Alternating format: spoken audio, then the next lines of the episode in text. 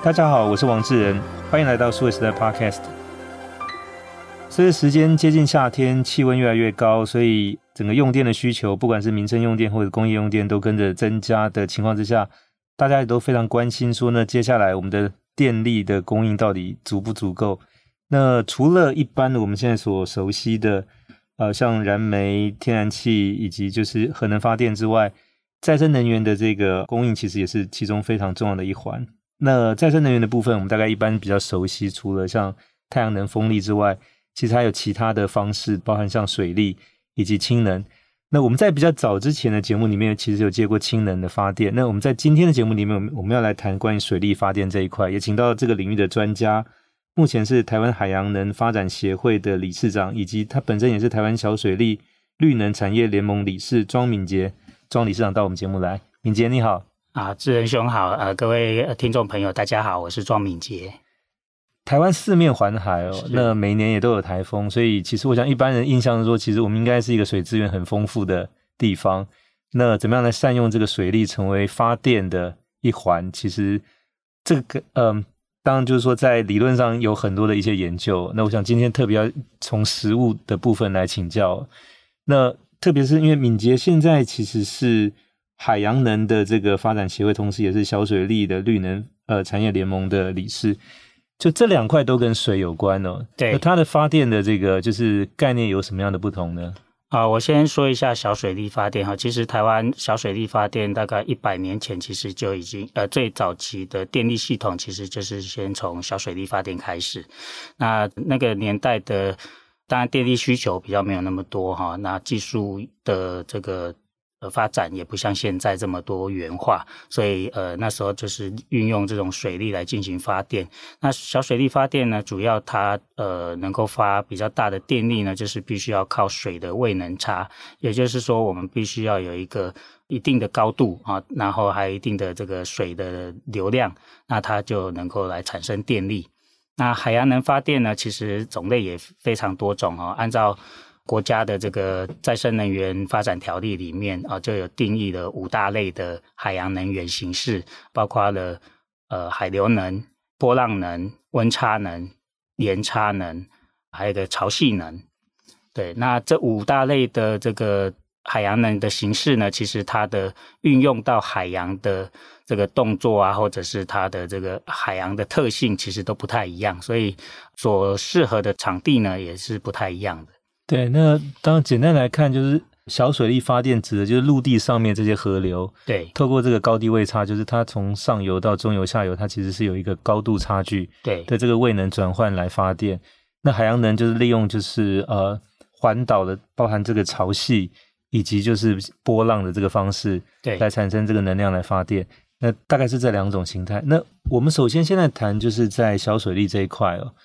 那当台湾有这个所谓百越的这种说法。多数人，包含我在内，其实没有爬过，但起码我们从书上或者说报道上有看过。其实这里面有很多是很湍急的河流。对，那这个湍急的河流，它就有这个所谓比较明显的高低位差这件事情。对，那所以透过这个高低位差来发电，这是一个看起来就是一个比较理所当然应该可以做的事情哦。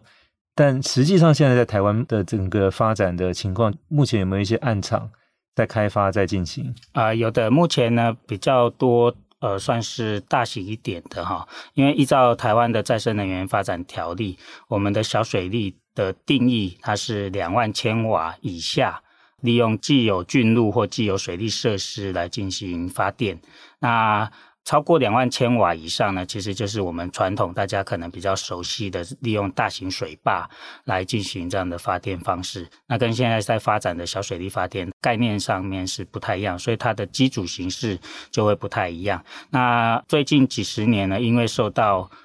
这个环保意识的关系哈，所以大家比较不认同做大型水坝的这种开发。于是呢，就有这种小型水利的发电方式。那它主要的这个运用场域呢，有几种，大概有几大类哈。第一个就是利用我们的自来水厂里面的一些管路啊，或者是说呃我们在呃这个废水处理的一些管路啊，就是现有的这些管道呢，那它有个高低落差啊，就能够来进行发电。那另外一种呢，比较大的。机会来做发展，就是利用这个农田灌溉圳路啊，因为早期台湾其实是以农业为主，所以这个农业灌溉系统其实是非常的发达。但是呢，这早期的这种农田灌溉圳路呢，它是为了农田灌溉需求而建立的。那刚刚智仁兄有提到哈，就是这个台湾有很多的高山哈，所以这个水流是很湍急的。那在建设这个农田灌溉区系统的时候呢，需要去考虑到它的一个安全性啊，所以很多地方呢是其实它是会做一些消能的工作啊。但是以我们做发电的概念来讲，这些被消除的能量呢，如果能够直接拿来发电，那其实它可以供应台湾非常多的电力。根据一些统计哈，大概如果台湾的这些有潜力的地点能够完全开发的话，基本上大概可以抵得上一座的呃核三厂或核四厂的这样的一个发电规模。对，那现在就说台湾有大概好像有一百多个，就超过一百个以上的这个水力发电的这些暗场在规划或者已经在进行当中的。对，那大概的。比如说它的这个发电的这个规模，以及它所在的位置，大概是一个什么样的分布？哦，以现在比较多的，大概是在自来水厂里面的，大概目前有几座是这样子的这个暗场。那今年应该会有一到两个地方，呃，会开始运作，然后再来就是灌溉圳路系统里面，这个是目前在这个小水利应用上面比较多的地方。然后呃，现在大家也在讨论，就是河川的开发啊。不过这个就是呃，还要经过一段时间的努力啊。那刚刚智仁兄有提到，就是有一百多个厂址呢，其实也就包括了这一些。对，因为像这些水利的开发跟利用，当然它首先说，因为它本来就在那里哦。对。但是我想一般可能也会比较关心说，那这个呃暗场的开发跟后续的这个营运。发电，它其实对于可能所在的这个就是环境的生态，会不会有什么样的一些影响？那当然，它一定要通过一些环评的这个，就是呃呃通过以外，就是说，那大概一般像这种暗场需要注意什么样的事情啊？其实以我刚刚讲的这些暗场为例的话，基本上。目前的规模基本上是不太需要进行环评啊，但是如果这呃有遇到山坡地的话，可能就需要一些呃水保措施啊，才能够来设置。那原则上呢，这些像圳路啊，像这个自来水厂里面的管路，甚至一些工厂里面的管道，其实因为它是呃原来就有这些设施的，所以它其实对环境并不会有什么样的影响。那当然就是。对周边的那个可能也许影响没有那么直接，但是比如说它从水流下来，然后肯定是把它拦截一部分，然后透过这个去发电。那对于可能这个河流当中的一些，比如说鱼或者生物的之类的，这个会有一些影响吗？啊、是的。如果说我们在开发的时候把它截流，然后引出来，另外再透过管道，然后发完电之后再把。水放回去，那在中间被截掉的这一段呢，原来里面的生物可能就会受到影响。所以呢，现在就是在开发的时候呢，就不能够去整个河流把它截起来，就像以前大型的水利开发这种方式。所以现在大家的方式呢，就是我们只取一部分的这个水流来运用，然后保留呃比较呃至少能够供应给原来的这些生物的呃需求的这种水流量。然后这样子来进行开发，这样子就能够达到发电跟生态的一个平衡。那这种的发电的量的规模，应该一般是比较小型吗？所以通常应该是说，它大概就是供附近的，也许住户或者是可能耕作的农户的使用。就它如果要变成一个比较大范围，大概可能实际上应该是比较不容易。就它可能是小范围的这个使用是比较接近它实际的状况。呃，其实这种小型水力发电呢，其实它的应用非常多元哈、哦。呃，我举一个例子，呃，在宜兰，其实现在也有在推动小型水力发电。那这些小型水力发电呢，就是利用这个圳路啊，或者是一些河川，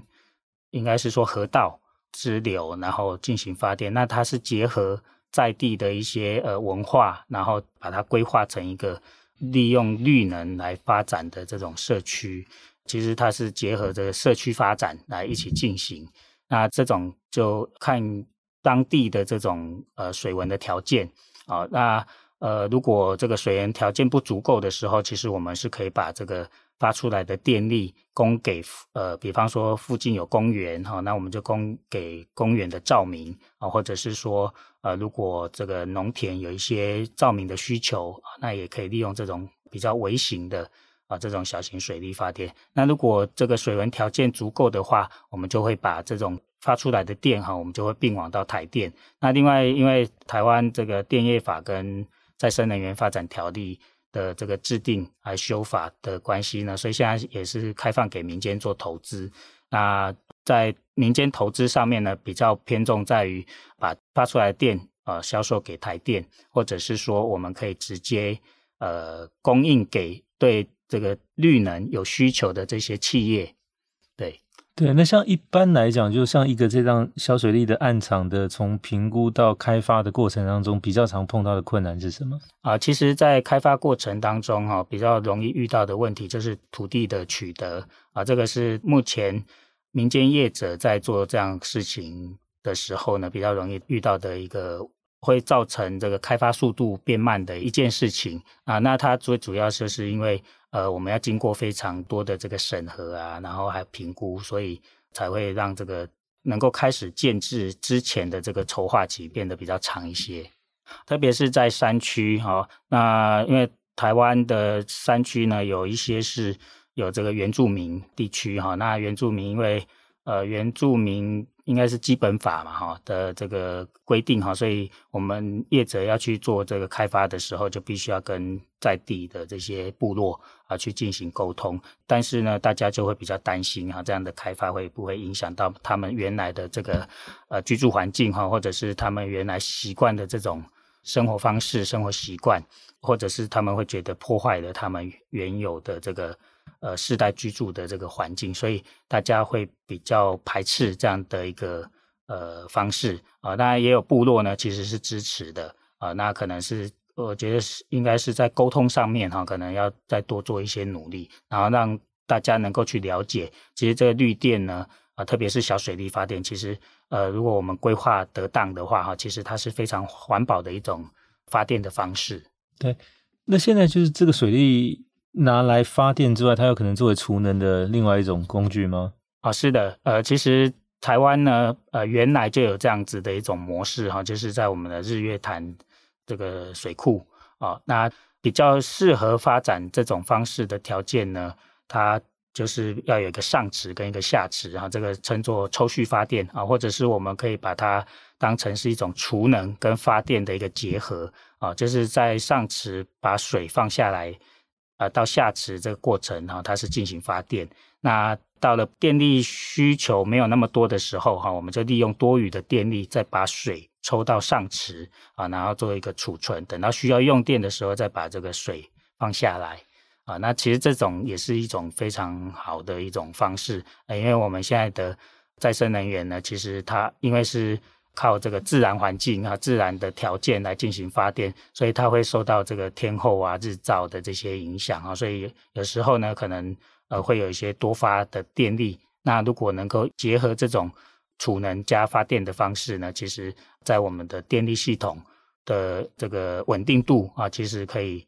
有所帮助啊。不过就是说，这种呃适合的地点呢，呃，其实。可能目前因为政府没有这样子的一个，其实早期有也有一个规划哈，就是台电啊，他们其实也想要做这样子的一个开发啊，不过可能因为有很多的这个法规的规定啊，还有这种环保的考量啊，所以呃，目前我还没有看到呃有确定哈要来执行这样的计划。这个小水力发电一般就是用来发电为主，就是它可能储能的这个功能比较。因为受限于地理条件，就是它比较不是它能够主要去承载的。对，是。那小水力发电大概根据敏捷这边的跟就是专家的这种估算，它大概预计能够占到台湾整体发电量的百分比，大概能够占到多少？呃，以目前呃预估的这些潜力哈，在再生能源的占比里面，应该可以占到百分之二左右。对这这个是等到这些暗场都都开发完开发完成之后，因为目前来讲应该是非常非常小的对，目前的规模是比较少一些啦。其实这也是因为呃，我们再生能源条例呢，其实它大概是在两三年前才通过的啊，那才开始开放给民间去做投资，所以就是这个速度就是落后这个太阳能跟风力发电的开发。不然的话，其实台湾最早最早之前的这个发电方式，其实就是用小型水力发电。我们在像台北，在新店那边还有呃一座旧的这个水力发电厂，然后竹东那边也有一座。在后里那边也有一座，其实大家如果有机会的话，可以去这些呃小型水力发电厂去做一个参观。了解。对，那小型发电，特别是这个小水力发电之外，就是再来我们就是进到海洋能这个部分了。是，那也是敏捷的另外一个专长，就是那海洋能，我们刚才一开始有提到说，它主要是潮汐跟这个波浪的发电哦。是的。那能不能再进一步来谈，就是说那这个这两块？现在在台湾的整个发展的进度啊，是目前的话，其实台湾目前比较多业者做投入的，其实是在波浪能发电上面啊，因为波浪能发电它能够运用的地点其实也很多啊。我们如果各位听众有呃参加过水上活动，我们应该会呃看到有一些冲浪啊，那它就是利用很大一个海浪来进行冲浪。那波浪发电呢，其实就是利用这样的大的这种海浪。啊，然后推动一些机械装置来进行发电。那它的运用地点呢，就包括的，我们可以把它设置在岸边啊，或者是我们可以在离岸边稍微远一点的地方，可能几十公里的范围啊，甚至呃也有业者呢，他们是往更海上去做发展啊，所以这种可以运用的地方其实也是还蛮多的。其实国外发展这种波浪能技术，最早最早其实有将近两百年前。啊，其实就有第一份的这个波浪能的专利，然后真正商业用途的话是日本的呃用途，不过它是比较小规模的哈，它是主要用在呃类似这种灯塔照明，呃，应该不是说灯塔照明，应该是说引导船只的这种浮标的这个照明上面啊，所以它的这个规模是比较小一点的，那它。主要不是作为这个电力的供应使用，而是直接在海上做这个海上设施来做使用。然后台湾现在其实有很多呃业者呢，其实已经摩拳擦掌，其实都已经在做申请了哈。那也有国内的自行开发的技术，也有国外引进的一些技术。对，那这个波浪发电能够去供应到就是本岛。本身的这个电力的需求吗？因为刚才提到说，最早其实从这个海上设施自己供电、自己发电、自己供电使用为主。那将来这一块能产生就是多的电力是可以到连到就是比如说电网，然后可以回到就是不管是民生或者工业的这个使用上吗？啊，可以的。其实以早期大概十多年前，工研院就曾经做过一个大范围的一个潜力调查哈，当时的评估大概呃有。两吉瓦左右，也就是呃，大概可以占到百分之二左右的一个电力供应。当然，这是要比较呃一定程度的一个规模的开发。但是，随着这一二十年，不管是国外或者是台湾技术的发展啊、哦，其实早期评估的这些技术，或许现在有更新的技术，其实可能它的可以运用的这些潜力可能会更大。那像台湾适合这种波浪发电的这个，就是。暗场的这个区域大概会是像在哪些地方呢？以目前所调查比较具有潜力，大概是在东北角，然后再来就是澎湖附近的海域，还有台中的外海，大概这是几个地方是比较具有潜力的啊。不过我刚刚有说哈，早期的调查它是一个大范围的一个调查，但是局部。啊，可能有一些地点，其实它的波浪条件也是足够的。那目前政府呢正在进行这些的盘点，啊，或许呢有更多的地方可以来进行运用。那除了谈到就是说台湾现在有哪些地点跟这个就是海水的场域适合这个波浪发电之外，那还有什么样的一些，比如说台湾的一些特色，它其实适合这个去结合跟波浪发电相关？啊，是的，其实呃，现在政府也在推一些海上的活动哈，其实这个也可以跟波浪能发电做一些结合。比方说，我们可以在海上设置一个这个波浪能发电的充电站，然后可以供给一些海上的设施啊，或者是比方说呃我们进行海上活动，就可以给海上的这个船舶哦来做充电使用。那另外呢，其实台湾现在呃我们的海岸线其实非常的长哈，但是我们的海岸线有有一个很严重的一个问题啊，就是我们会受到这个波浪的侵蚀啊，所以我们在岸边呢，其实有设置了非常多的这种消波块啊，那这表示的波浪的能量其实是非常大的。那如果呢，我们能够在这个海岸外面呢，增加一些这个波浪能的设施啊，或者是海洋能的设施啊，那我们可以把这些波浪的能量把它吸收起来啊，那就可以减缓这个海岸线被波浪给侵蚀的这个问题。等于是消波块前面的消波块的意思。对对对，那或许呢也可以减少一些消波块，因为其实这些消波块呢每年要花很多的经费在维维护上面，可能它要去呃，就是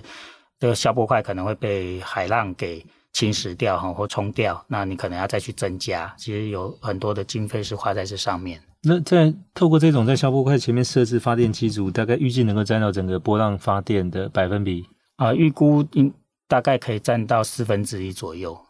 OK，那其实也是蛮大的一个量。对对。对那除了这个波浪发电之外，就是潮汐发电呢？啊，其实潮汐发电呢，有点类似我们刚刚前面所讲的传统的这种水力发电哈，它必须要有一个天然的潟湖，然后再加上一个堤坝啊，然后也是利用这个潮汐的这涨退潮的落差来进行发电。不过现在呢，大家也在开发更新的这种概念哈，其实有点像小水力的概念哈，就是低落差。然后，或者是说，只靠它的流动速度来进行发电，所以，呃，在潮汐发电里面呢，其实它也有分两个领域哈，一种就是利用这个落差，另外一种就是我们在涨退潮的过程当中，它其实是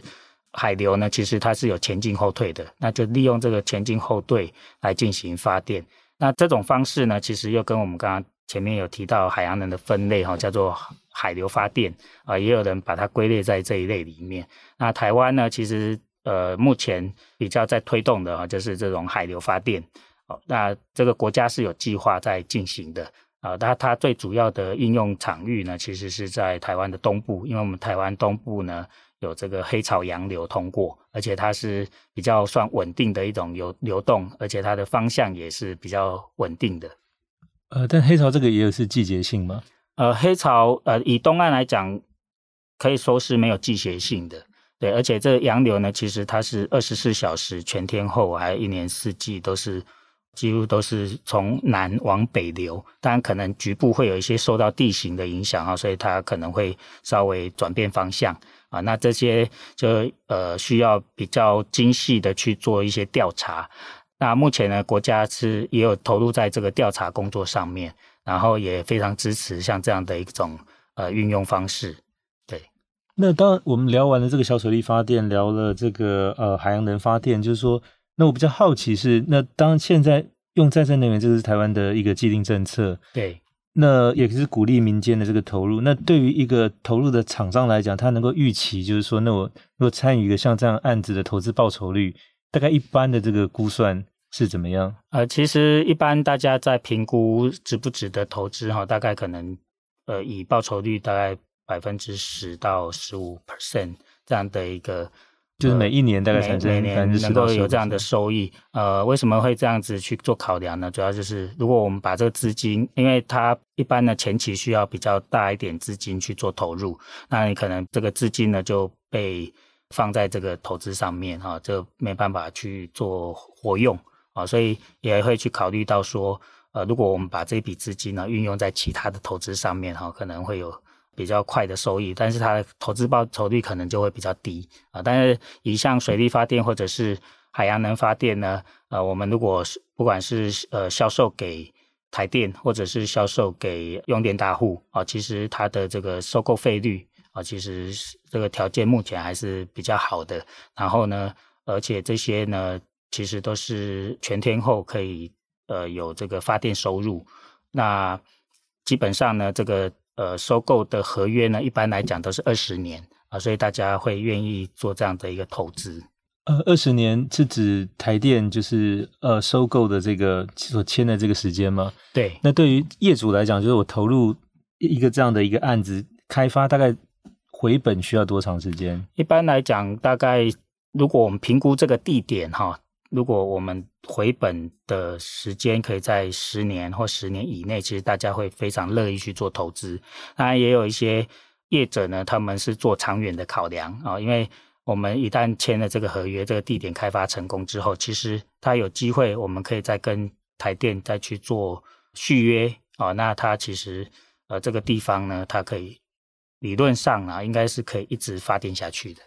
对，那就是说比较保守来看，跟台电签一个二十年的这个他回购这个电的一个合约，那。业主投入大概十年回本，然后第二个十年就等于是他开始赚钱。哎、呃，对，当然他还扣掉这十年中间可能还有会有一些维护的费用，对对，营运啊、人事啊等等这些费用，就是说，所以刚才那个十到十五趴的年化率，指的是说在二十年的期间，对对，平均整个投入产出来讲，就每一年大概是百分之十到十五的，对对对，回报左右。对，那我想这个相对来讲，其实也还算是一个不错的一个投资。对对，其实它是一个算呃蛮。稳健的一个投资方式了，不过就是小型水利，就是因为现在全球气候暖化嘛，哈，所以我们的这个气候变化比较大一些啊，所以有一些地方呢，可能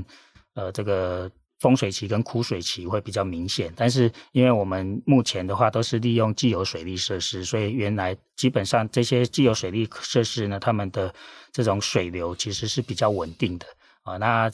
但是呢，如果是在河川上面的话，哈，或者是溪流上面的话，这个可能它的稳定性就比较没有那么高。对，那当然，我想在台湾，我们要想尽各种办法去找到整个发电的这些来源。那不管是原本既有的，以及所谓再生能源这个里头，太阳能、风力、氢能、水力，其实都是同步在进行的。对。